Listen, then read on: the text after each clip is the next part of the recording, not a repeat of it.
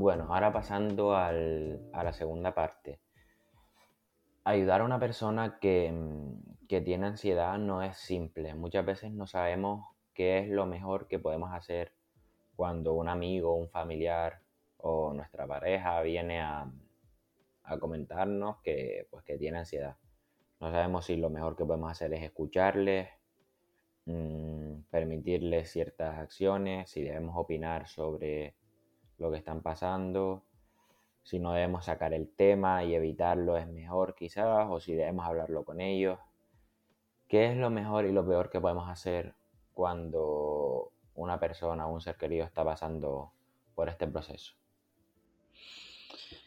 Ah, lo peor siempre va a ser eh, no empatizar y tal vez, ah, bueno, no hay para tanto, no te preocupes. El no hay para tanto, eh, yo diría que es un poco matador, ¿no? Sería como un stop, no, por favor. Eh, porque al final siempre es una interpretación. Para esa persona seguramente no hay para tanto, pero la otra persona lo está viviendo de una forma muy dura. Entonces, am, sí, serían, ese punto sería el peor, el no hay para tanto, ¿vale? Y a nivel de qué se puede hacer, escuchar, te diría que es algo importante. Tal vez preguntar a qué nivel lo está experimentando. Por ejemplo, mm, a qué intensidad te sientes de 0 al 10, ¿no? Hay gente que puede decir un 7, hay gente que puede decir un 10.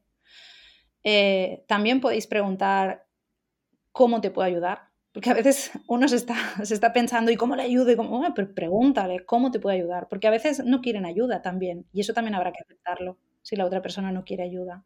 Si la otra persona está en un momento, por lo que sea, que no está mm, en momento de pedir ayuda. Eh, y todas esas cosas pueden pasar. Entonces, aceptar el proceso del otro también es importante. Pero en general, eh, también puedes preguntar, ¿quieres que, que te pase algo de información sobre eso? Que he visto algo muy interesante, o un libro, o lo que sea. Eh, obviamente las cosas que conozcáis, si hay alguna técnica de respiración, pues ayuda, ¿no? Si tú estás con esa persona y esa persona se empieza a agobiar, ¿no? La respiración al principio es lo más rápido, voy a decir así, y también pensamientos eh, acerca de tranquilo, relájate, céntrate solamente, por ejemplo, de concentración, ¿no? Céntrate solamente en tu respiración o intenta mirar de mm, cuántas cosas de color azul tienes a tu alrededor. Cuando centramos la atención en algo concreto, eh, es como que eh, nos concentramos más y la ansiedad se reduce.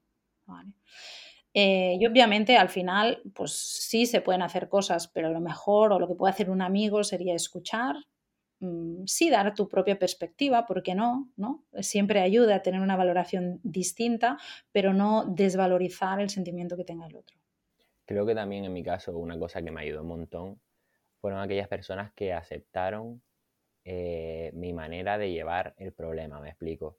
No quiero, no quiero decir que, pues, que me dieron el visto bueno cuando me estaba equivocando, sino que no opinaban o no me decían, eso así no, eh, lo estás haciendo mal. Es que date cuenta que me estás diciendo que sientes esto, esto y esto, pero no lo afrontas. Esas cosas muchas veces, eh, cuando estamos en estos estados ansiosos, lo que generan es que la gente se cierre en banda. Estás, Total, estás en un estado, pues, que te sientes que un millón de amenazas están acechando. Entonces, que una persona te, te recuerde que estás haciendo mal puede convertirse en, en otra amenaza, por así decirlo.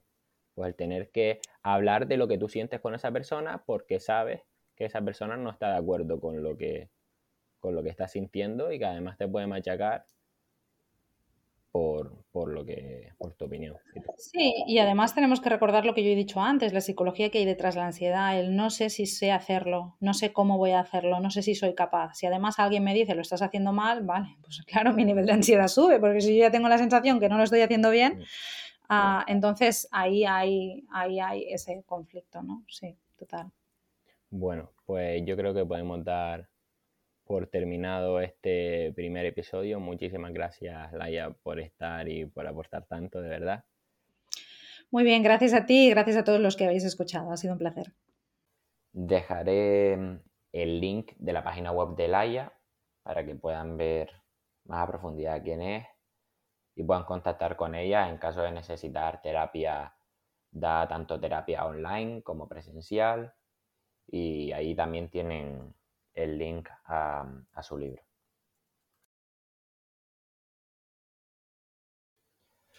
Y bueno, ahora dirigiéndome a, aquellas personas que estén escuchando esto y que puedan estar pasando por el proceso de la ansiedad, decirles que no considero que tenga los conocimientos ni la formación necesaria para, para darles las instrucciones de cómo superar la ansiedad y de cómo llevar este proceso, pero sí que puedo hablarles de, de lo que más me costó, de lo que me ayudó y de aquellas cosas que hice mal.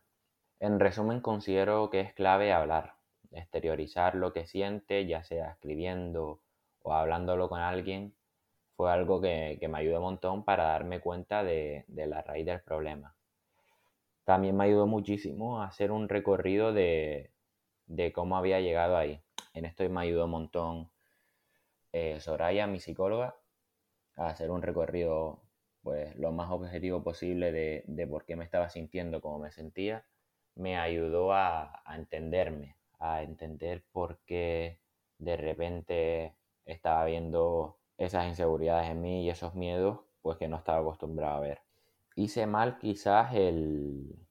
Bueno, decir que, que hice mal cuando estaba pasando por este proceso quizás no sea muy justo, pero cosas que recomendaría basada en mi experiencia, el aceptar. Es algo que es súper difícil porque aceptar ciertos estados que son incómodos no hablo pues de estados de pánico ni, ni estados críticos, sino pues estados de nervios y de incertidumbre. Creo que, que aceptar que pues que estamos en estos estados, que estamos un poco más nerviosos y no machacarnos encima por estar nerviosos puede servir también de ayuda que además de que estamos pasando por este proceso pues nuestra la presión que nos metemos a nosotros mismos pues debemos evitarla. Y bueno, creo que romantizar este, este proceso es una bobería porque es un proceso muy duro y en el que se pasa pues bastante mal, pero mm, me gustaría que supieran pues eso, que es un proceso que acaba, del que se sale y que a menudo se sale con, con mucho más autoconocimiento del que tienes al entrar. Bueno, simplemente desearles lo mejor, muchísimo ánimo Em, les dejo el libro de Laia en la descripción que les puede servir de ayuda y espero que, que este podcast haya servido también de ayuda. Un saludo.